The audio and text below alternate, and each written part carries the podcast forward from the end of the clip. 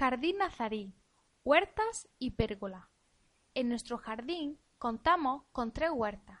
En ellas podemos encontrar lechuga, acelga, alcachofa, menta, orégano, es decir, toda una variedad de plantas que van a estar alternándose durante todo el año para tener tanto un jardín de invierno como de verano. Para recrear la huerta y el jardín, los técnicos se han basado en agrónomos de la época y en los cultivos de esta parte de Granada, usando para ello todo tipo de plantas de origen precolombino, es decir, antes del descubrimiento de América.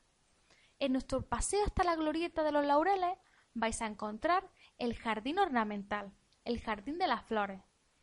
En este tipo de jardines era frecuente el cultivo de flores y plantas para diversos usos, ya sea para la confección de ramos, como para la elaboración de perfumes, esencias o para medicina. Como podemos observar, la disposición de los elementos vegetales atiende a dos criterios.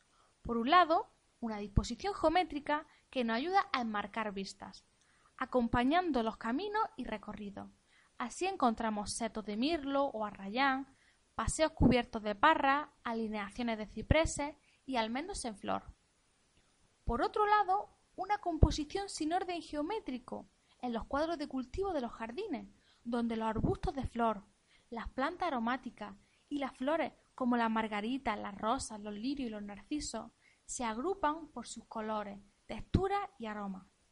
Como podéis ver, estos paseos están cubiertos por parras para abrigar los senderos contra el sol. De esta forma se comprueba que los islámicos continuaron la idea romana de pérgola en forma de pasadizo cubierto,